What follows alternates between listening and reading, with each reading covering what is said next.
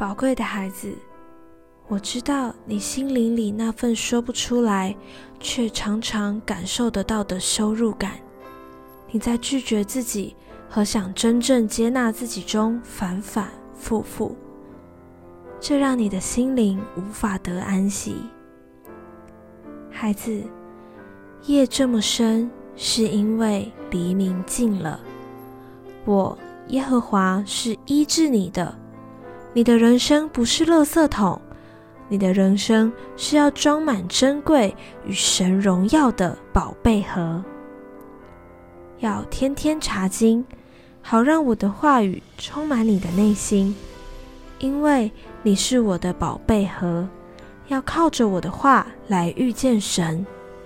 虽然人轻看你，说你有如瓦器一般普通，但因为你里面有宝贝。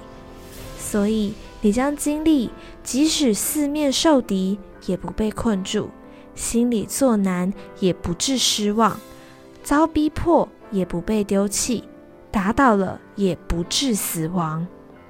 你受造不是要成为失败者，而是要成为得胜者。爱你的天赋。